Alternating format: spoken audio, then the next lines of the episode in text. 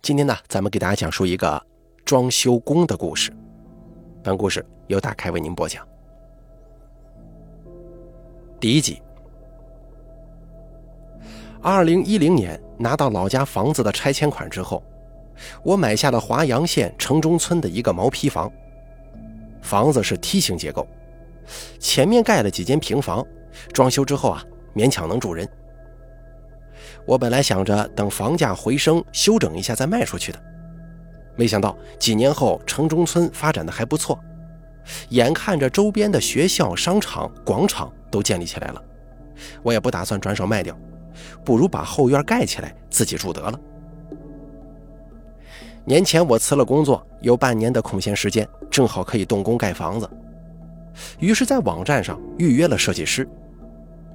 拿到图纸之后，就联系到当地的劳务公司签了合同。二月下旬，施工队就正式开工了。为了方便监工，我就住在前面的平房。这个时候，邻居老陈给我出主意。前几年不常来这边，房子空了很久。老陈联系我说，想把新买的电瓶车停在后院，我就给了他后门的钥匙。他有空也来帮我的院子除除杂草什么的，一来二去就熟了。老陈说，现在的施工队是很贼的，偷工减料那是常有的事儿。房子盖好了一时半会儿也发现不了什么问题，等到交完尾款之后，住上一段时间，或者下一场暴雨，各种问题就出现了。你知不知道啊？啊，没交钱的时候你是大爷。哪里不满意就改哪里，可一旦交完了钱呢，人家是大爷了，咱就被动了。老陈一边嗑瓜子儿一边嘱咐我：“你知道最常见的是什么吗？用劣质水泥刷墙，墙里头全是气泡，天气一热味道很大，而且一开始根本看不出来的。”我说道：“那没办法呀，我总不能每时每刻都监督他们吧。”实在不行就卖出去吧。听到此处，老陈没接话，只是一个劲儿嗑瓜子儿。过了一会儿，他扔掉满手的瓜子皮，对我摆了摆手，重重的叹了口气，说：“哎呀，不好卖呀。”我顺着他的话说：“也是啊，这几年行情不好嘛。”可是不等我把话说完，他立马打断我说。不是行情的问题。看我一头雾水，他凑过来小声地说：“你这房子呀，风水不好，人家不敢要啊。”我笑着说：“好，说的神神秘秘的，我当什么内幕呢？我可不信什么风水。我知道你不信这个，因为但凡懂一点的人是绝对不会买它的。”说到这件事情，老陈的表情严肃起来。说实话啊，当年知道有人买了这块地，周围这些邻居可是讨论了好一阵子呢。但是你不常回来住，我也没怎么跟你说。你要是不信这些东西啊，就当我说玩笑话了。他这一番话说的我有些好奇。之前我也听说过房屋风水，多少还是有些忌讳的，就像床头不能对着门这个说法。理论上来讲。这没什么道理，但是搬家的时候会下意识的避免这种布局。行，那你仔细说说风水哪不好了？我抓了把瓜子儿，准备听他怎么扯。老陈并没着急说话，而是把我带到大门口，说道：“你家大门对着什么呀？”我看着眼前，有些不解：“这这是转角啊。”对了。房子前面的街道社区有弯折，而且弯折位冲着你家大门口，这叫街道社区反攻。这种风水位置很容易发生意外的，记得嘱咐施工队的工人干活的时候务必小心。一个拐角罢了，不至于吧？哼，老陈也太迷信了，不过是起了一个新的名字而已，还什么街道社区反攻？我还没说完呢，小伙子。你这块地的形状是什么样？你知道不？我知道啊，梯形嘛，这不是很常见吗？老陈摇了摇头说：“梯形房很正常，但你家的不正常啊。阳宅的梯形结构是前面窄后面宽，是基主财富丰厚有据的，而你家的梯形是前头宽后头窄，为漏财惜寿，这可是凶相啊！我正要说话，老陈已经走到大门的左侧向我招手了。左边与房子相邻的是一个废弃的学校，学校的围墙跟我家的侧墙中间有一道狭长的小道。也就只有两只脚并齐这么宽。这边又怎么了？这个叫天斩煞。他指着那条小道说：“两个房子中间有一条狭小的间隙，这个间隙越窄越长，距离越接近越有危险。”瞧你编的有模有样的，我差点就信了。看着一脸严肃的老陈，我忍不住笑了。哎。这可不是我编的，在你之前有人想买这块地，请了个风水先生来看，人家先生就是这么说的。老陈说完，背着手走回了房间。我看着那条幽深昏暗的间隙，里面依稀能够看见一丝光亮，好像是一条伺机而动的长蛇。城中村毕竟是新开发区，不像别的地方那么吵闹。一过八点，整个街道都安静了。我从窗外看去，两条昏黄悠长的街道空无一人，房子好像就处于 X 的交叉点，也就是老陈所说的反攻位置。在这种寂静的环境，想到老陈说的话，还是让我有些不安呢。回想五年前买这块地的时候，的确有些蹊跷。而我当时只顾着价格便宜，也没多想。这样的房价，即便是在农村也是偏低的，为什么一直没人买呢？因为但凡懂一点的人，是绝对不会买这块地的。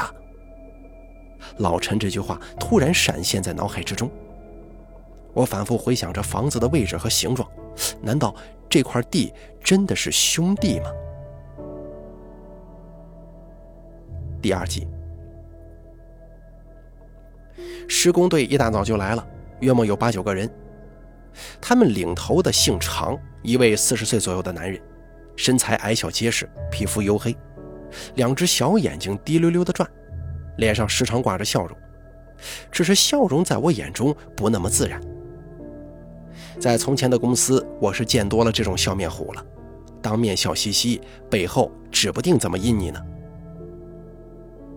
所以，当长工笑眯眯地对我说：“兄弟啊，你就放心吧，房子我绝对给你盖的，挑不出毛病来。”这种话的时候，我只觉得他很虚伪，因为那双小眼睛迸射出的金光是骗不了人的。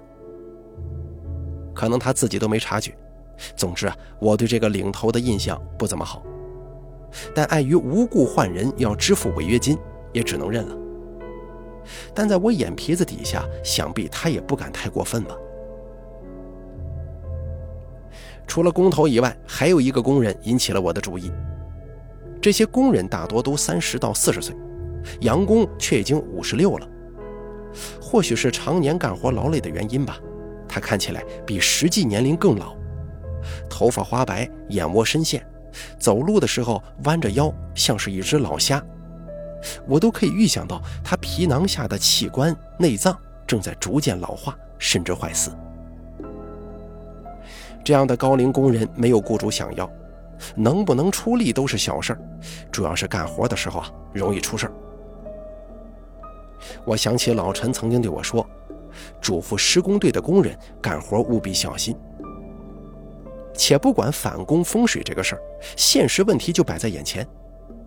虽说当时合同表明工伤责任由劳务公司负责，可谁也不希望这种情况出现在自己家呀，毕竟处理起来很麻烦的。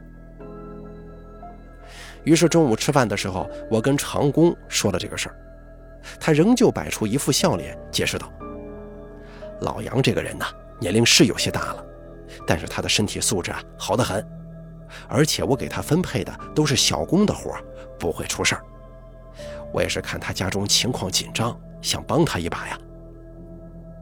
看我没说话，他又喊来杨工：“老杨啊，你身体可还行吗？咱这兄弟有些不放心你呀。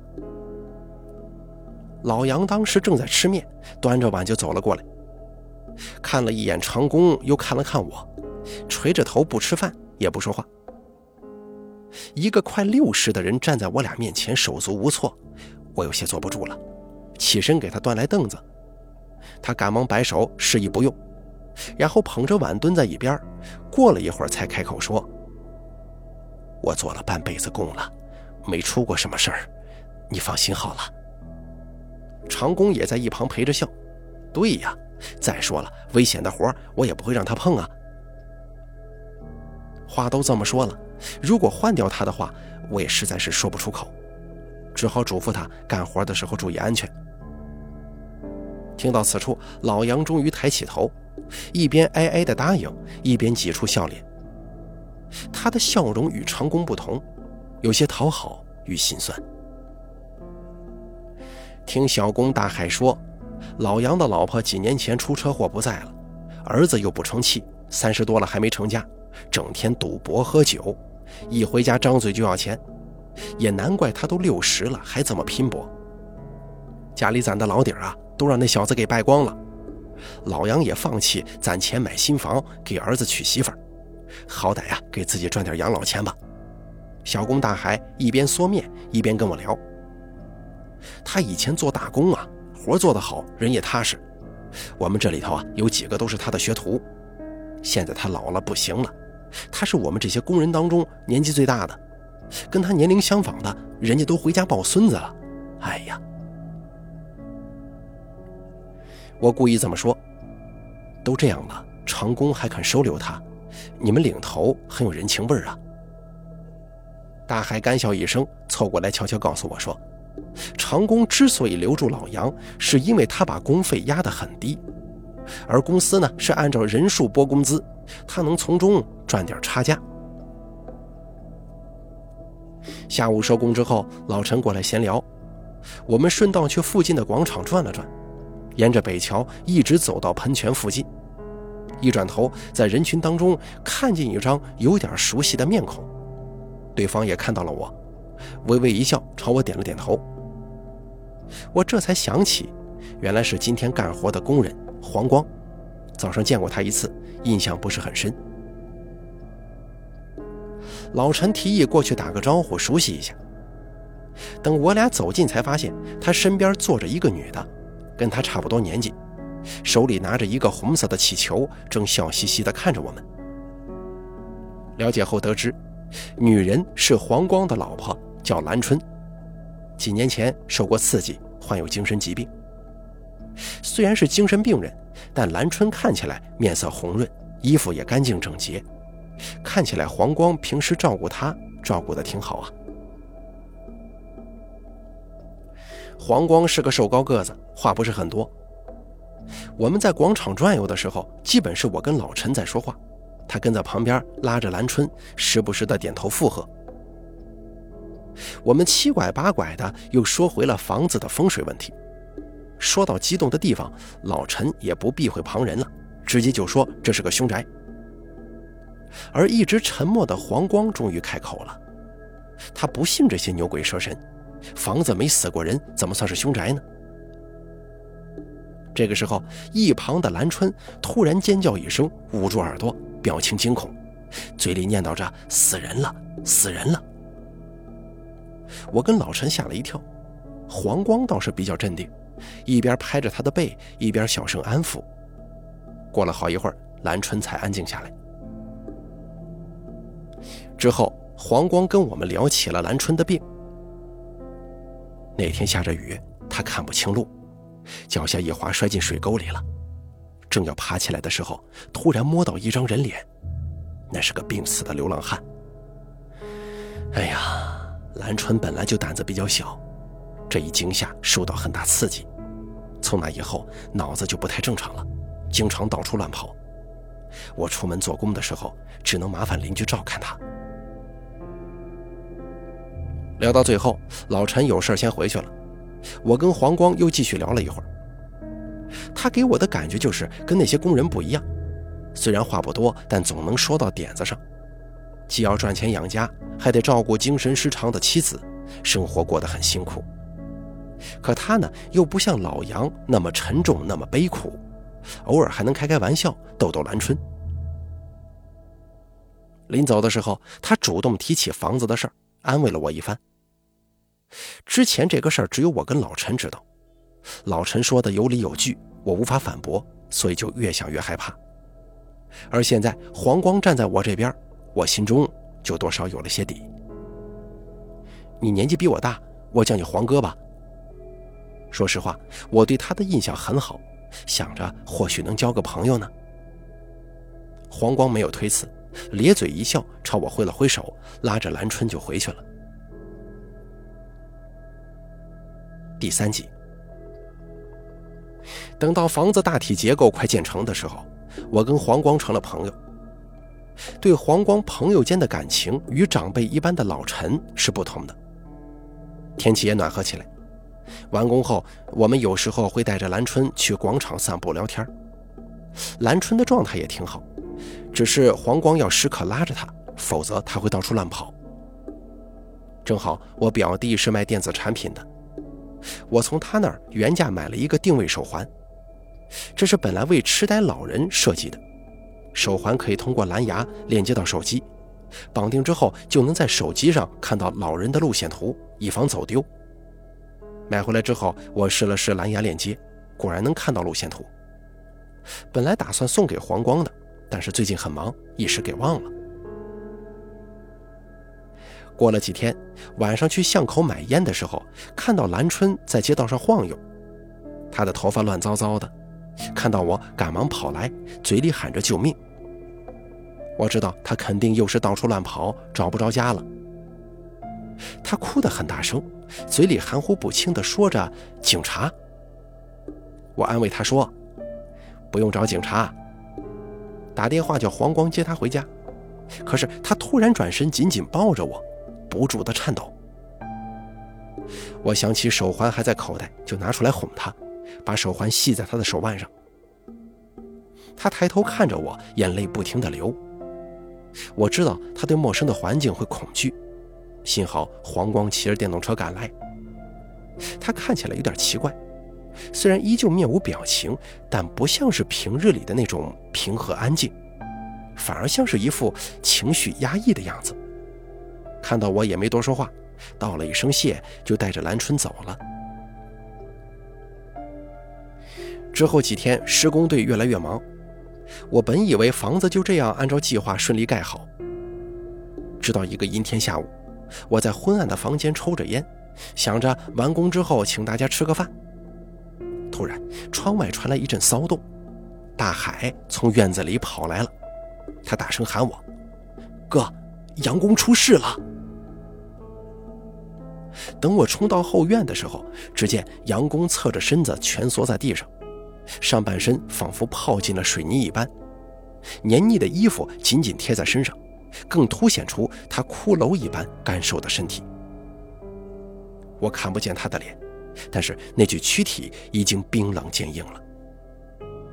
他们说，杨公在砌墙的时候突然惨叫一声，捂着胸口跪倒在地，身边的人赶紧过来扶他，但是不出一分钟，人就挣扎着倒进了水泥池，被拉起来之后蜷缩着抽搐了两下就没了动静，打了幺二零了。但是也不敢乱动啊。等到救护车来的时候，天飘起了小雨，杨工被抬进了救护车。他躺在担架上，像是一根淋过雨、泛潮、发霉的木头。在阵阵叫喊声跟人群的簇拥之间，我看到了他的脸，没有扭曲痛苦的表情，但是也并不平和，就那样面无表情的半睁着眼。脸颊跟眼窝深深凹陷进去，脸是灰色的，像沾满半身的水泥。现在他完全成了死人的模样。杨工就这样死了，原因是冠心病猝死，又是劳务公司那边负责赔偿，我没费多大事。这个看起来好像不算太麻烦，可是从这里开始，一切都变得诡异了。我的院子里死了人，工人们干活也不再说笑，都默不作声的干活。这么大一个后院，从早上到下午都寂静的可怕。他们做完工也不留下来吃饭，都匆匆离开回家。也是从这个时候开始，我才意识到他们在忌讳什么。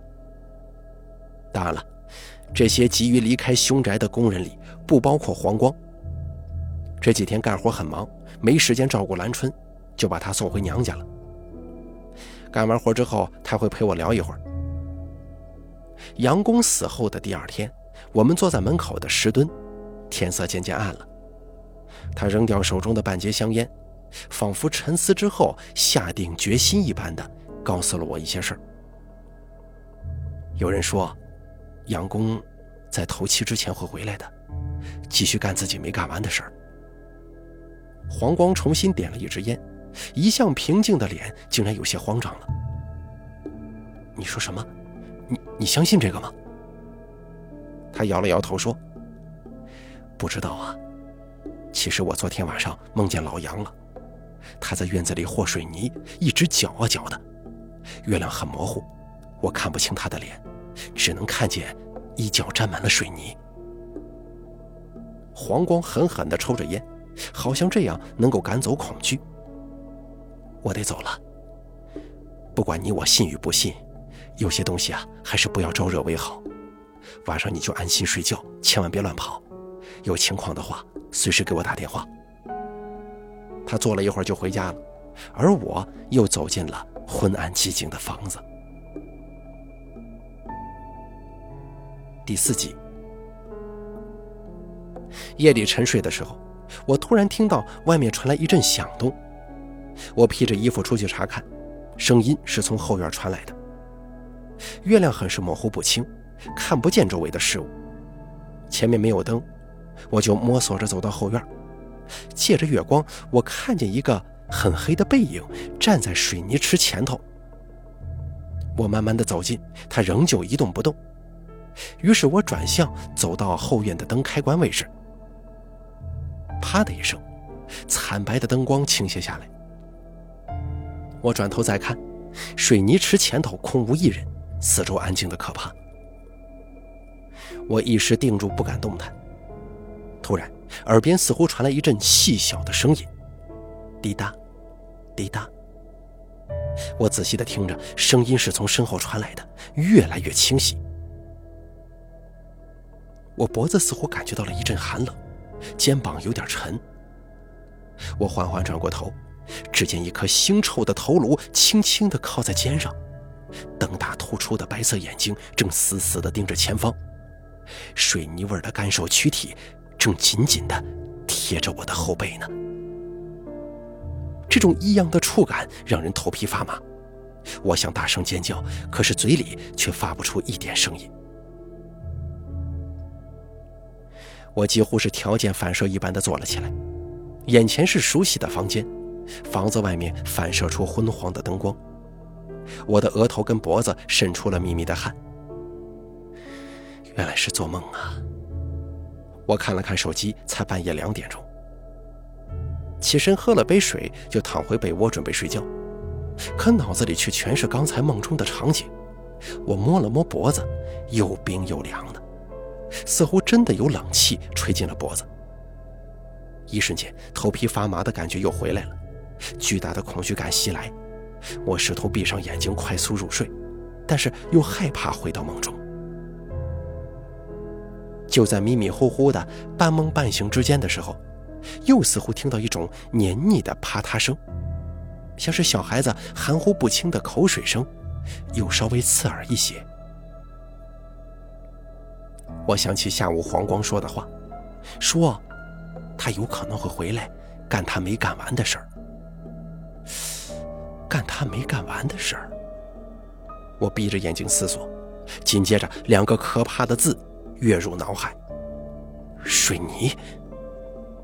这次我完全清醒了，我随即掐了掐自己，没有在做梦。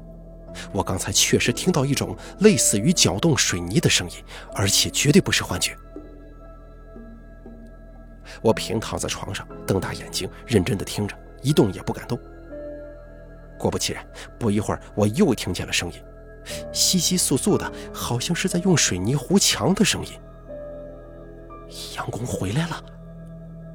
我紧紧地攥着被子，祈祷那个声音慢慢消失。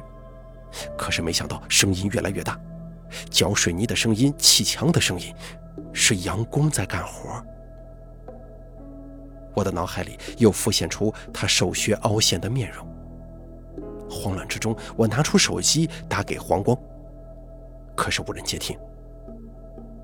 就在我准备挂断的时候，提示音突然消失了，紧接着电话那头传来一点声音，接通了。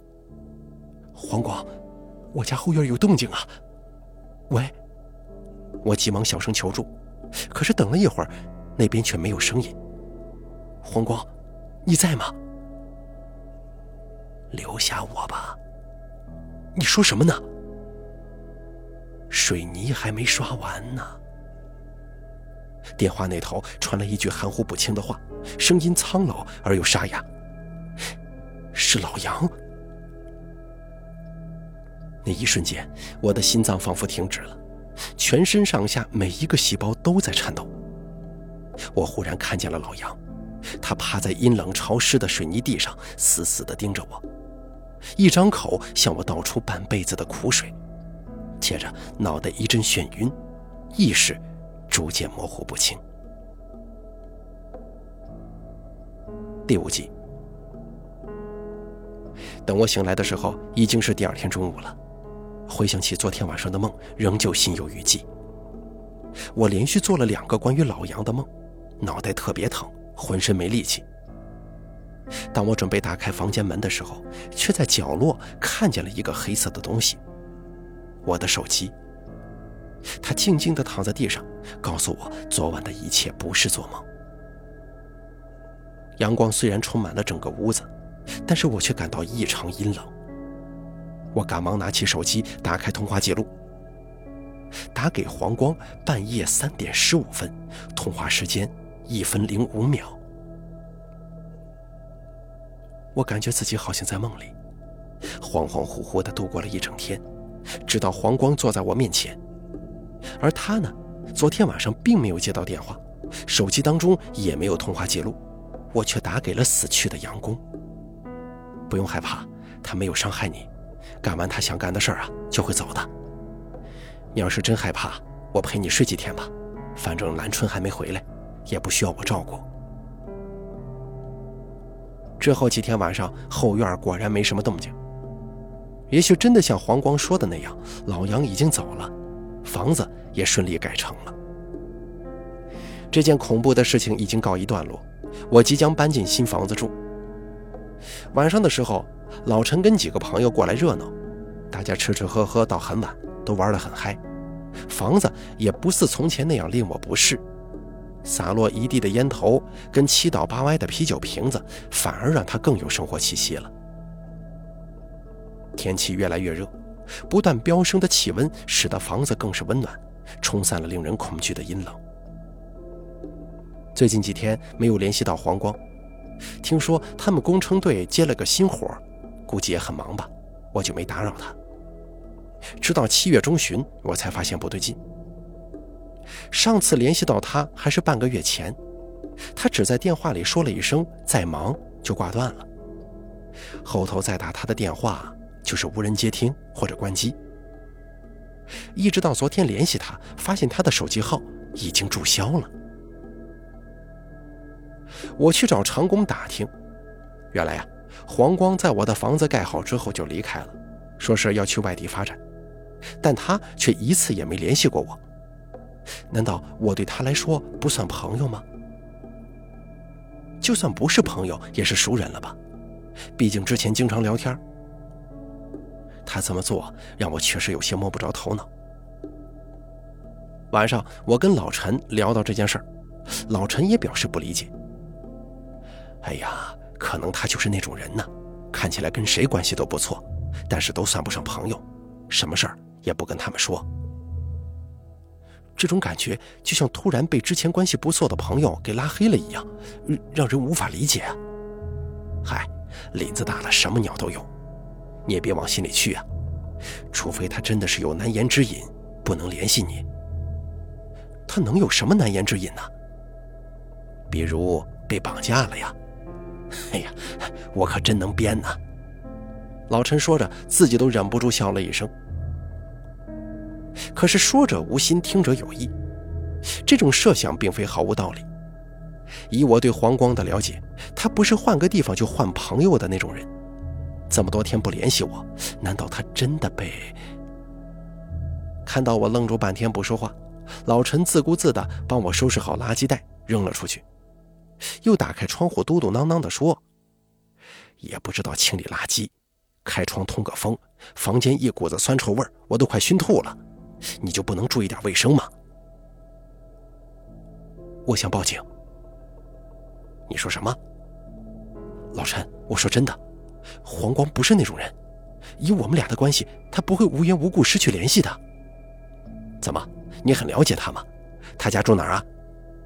我，没错，我确实没有去过他家，但是我知道在哪条街。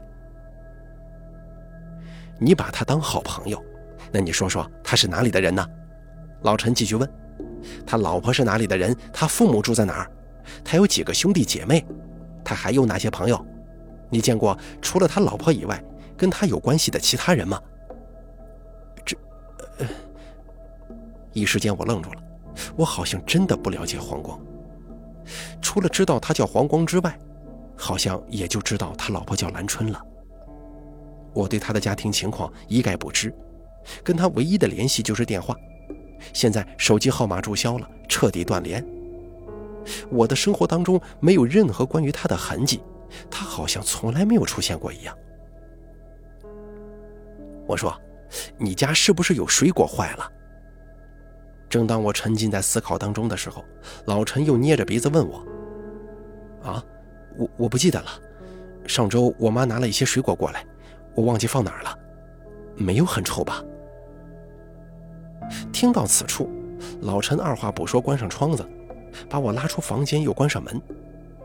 我们去吃了一顿饭，回来走进房间的时候，老陈捂着口鼻说道：“你闻闻。”果不其然，一股腐烂的酸臭味迎面而来，在燥热的房间内更是浓郁。我赶紧从厨房翻出一袋酸臭的水果扔了出去，可是味道并没有消失，甚至说没有减退。我怎么感觉这味道？是从那个房间散发出来的。老陈指着最里面的房间说道：“第六集，那是一个堆放杂货的房间，由于不常用，门就一直锁着。老陈提议打开看看，是不是有东西坏了？不会的呀，里面都是一些不用的桌椅跟床，全部都是木材。”正说着，我隐隐联想到了一直回避的东西。老陈解释道：“也有可能是死老鼠或者野猫野狗什么的。”把东西搬进去之后，我立马就锁了门，里头绝对没有老鼠的，而且这个房间没有窗户呀。哦，也就是说它是完全密闭的，一旦封锁之后，不会有活物跑进去，是吧？啊，对呀。我们都安静了，老陈似乎也感觉到了什么，他慢慢的从房间门前退回到客厅，一屁股坐在沙发上，皱着眉头，像是问我，又好像是自言自语：“那里面是什么呢？”对呀，里面是什么？我的记忆被拉回到那天晚上，我比谁都清楚。杂货房的位置就是施工的时候水泥池的位置。正是因为如此，它才会被当做杂货房被我锁上。而几个月前的一天，水泥池发生了一件恐怖的事儿：死去的杨工站在他面前，机械地搅动着水泥。有件事儿，我我没跟你说过。我把那天晚上发生的事情告诉了老陈。你说的对，这是一间凶宅。从施工队那些人进门的时候，诅咒就开始了。杨工猝死，死后的鬼魂又回来干活，还有黄光失踪，发生的一切都跟这个房子有关系。老陈已经抽了四根烟了，夕阳从窗外漫进来，照得客厅一片亮红色，像清晨七八点钟的朝阳。唯一不同的是，夕阳短暂的光亮之后，是无际的黑夜。那，咱们还开门吗？他颤抖着声音问我。我看得出来，老陈比我更害怕，但是出于我俩的关系，他只好硬着头皮问我：“你先回去吧，让让我再想想。”他像是解脱一般走出屋外，可能想了想又觉得不过意，回头邀我去他家睡觉。我拒绝了，这件事情没解决，我总不能每天住别人家吧。天色渐渐的暗了下来，我打开所有的灯，把电视音量调大。客厅明亮而吵闹，但这种反常的情景在寂静幽暗的环境当中却越发诡异。我还是无法忽视那间紧闭的房门，刺耳的音乐里仿佛有个声音在提醒我，房间里还有一个人。酸臭味时不时飘来，那是杨工在腐烂，他会以奇怪的姿势贴在墙上。当我一进门，他从后面袭来，攀附在我的后背上，叼着发霉的头颅抵在我的肩头，而那扇门始终没有打开。第七集，一段时间过后，我发现比杂货房更让人头疼的是新房的墙面。这墙面总是莫名出现一些微小的裂痕，不细看发现不了。上网查了一下，原因是水泥质量不达标。可房子已经完工了，修整是不可能的，只能索要赔偿。而劳务公司那边表示，购入水泥是装修队的责任。细想一下就知道其中缘故，肯定是工头拿着好水泥的经费买了劣质水泥充数。这个长工真的是一分一毫都不放过呀！我赶忙联系他。可是电话始终不接，看起来做贼心虚呀。于是我又找去他家里，却扑了个空。他老婆说他出去干活，好几天没回家了。我问工地在哪儿，他又不肯说，看来是铁了心躲着我。我只好把这件事情委托给一个律师朋友，要彻底解决的话，恐怕不是一时半会儿的事儿。这几天我还是担心黄光。就去那条街上打听他的消息，得知他跟兰春都不是本地人，两年前来这边住，身边也没什么亲戚朋友。他的邻居是一对中年夫妻，女人很热情，邀我进去喝茶。啊，虽说是邻居，但也不是很熟，有时候兰春乱跑，我们也会帮忙找一下的。哦，那兰春娘家在哪儿？你知道吗？他娘家呀，哟，这我还真不知道呢。兰春是黄光捡来的，他可能都不知道兰春是哪里的人。什么？兰春是黄光捡来的？我大吃一惊，黄光从来没提起过这个事儿。对呀，几年前他老家发洪水，在路上捡了一个傻兰春，然后就带着他来到这边了。黄光啊，还会打兰春呢，经常半夜听到兰春哭喊。他一害怕就哇哇大哭，有时候还会跑出去的。但是总体来说，他对兰春也算是好的，给他吃，给他住，穿的也体面。两个月前还把他送到精神病院给他治病呢，不知道现在有没有好转了。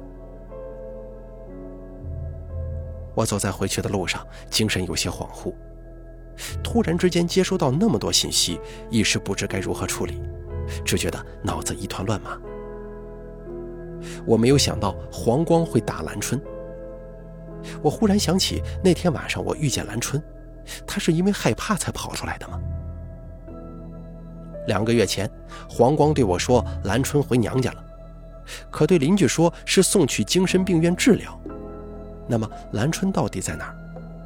最后，兰春真的是黄光捡来的吗？当最后一个问题冲进我脑海当中的时候，我意识到了问题的严重性。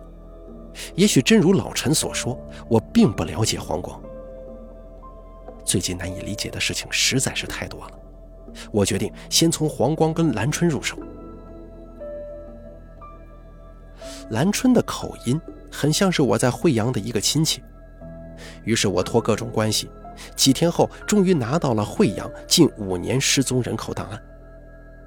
老陈知道了之后也来帮助我，我们俩在客厅忙活了一整天，直到下午七点多，老陈终于从一堆档案当中翻出了一页纸，拿到我的面前。我看这个照片呢，就挺像的，李佳敏，女。二十二岁，连城人，于二零一五年十二月八号失踪。我拿过档案仔细观察，照片中的女孩穿着红色短袖，长发圆脸。虽然跟兰春打扮不同，但五官是能看出一些相似之处的，尤其是鼻子左边的痣。是兰春。我合上档案说道：“资料当中写兰春当时刚大学毕业。”这说明他智力正常，肯定是黄光拐骗了他，然后把他吓成了这样。就算没有，他应该也参与了人口贩卖的。看着眼前的证据，我心情复杂，多么希望这只是一场巧合。喂，咱们报警吧，这事儿啊，咱可管不了。老陈面色凝重地说。后来我们去做了笔录，提供了关于黄光的信息。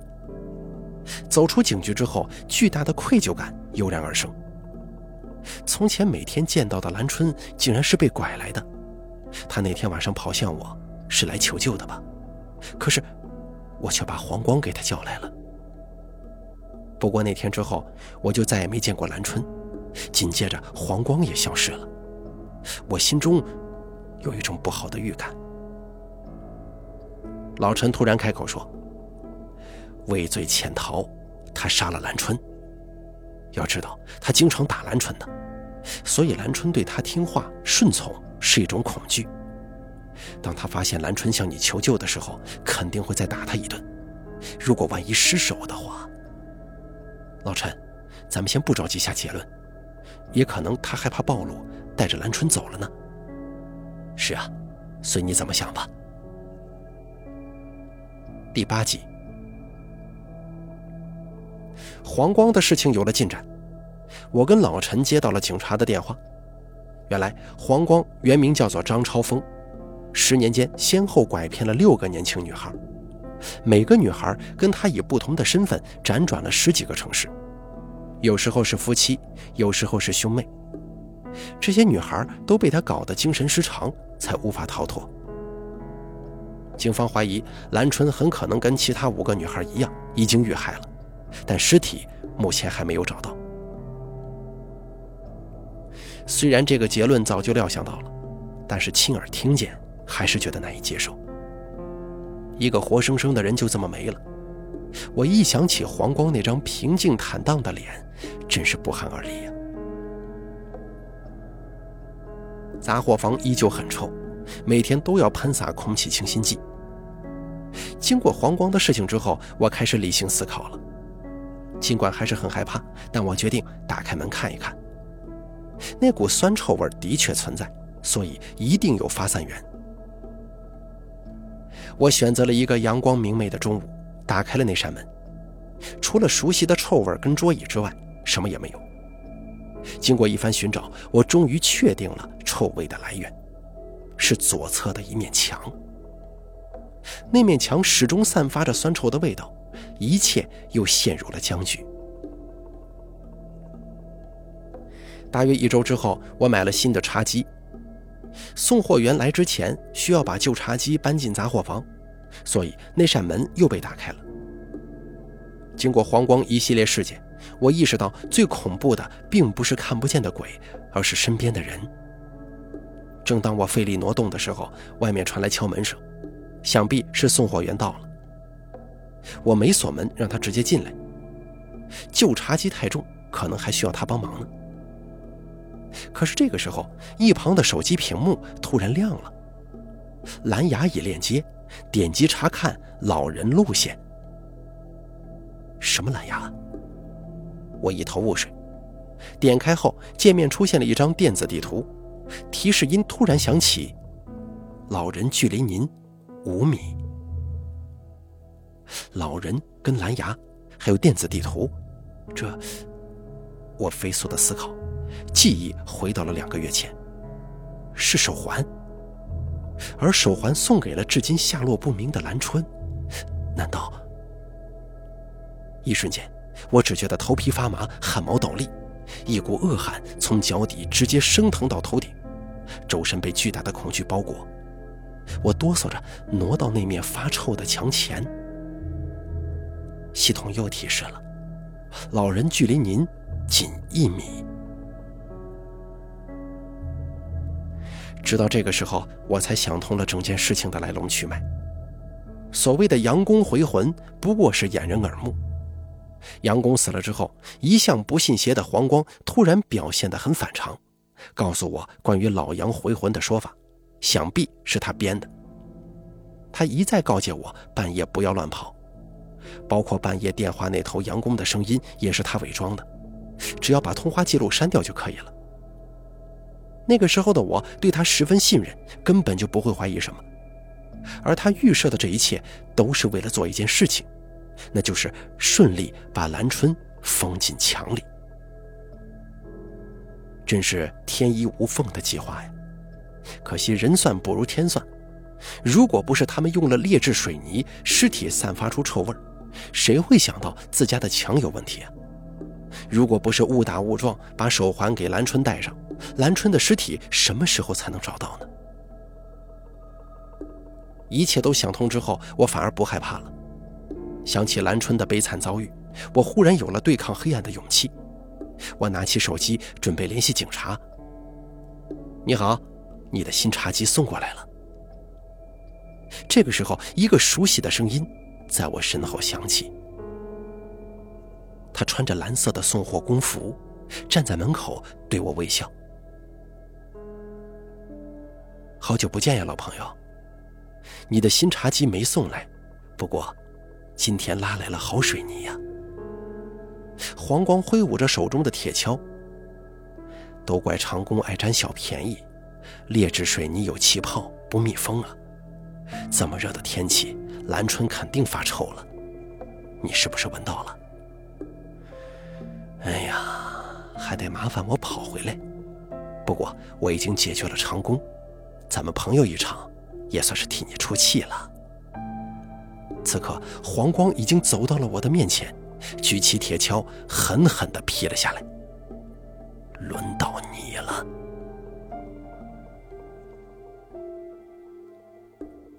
好了，装修工的故事演播完毕，感谢您的收听。本故事由大凯为您播讲，咱们下期再见。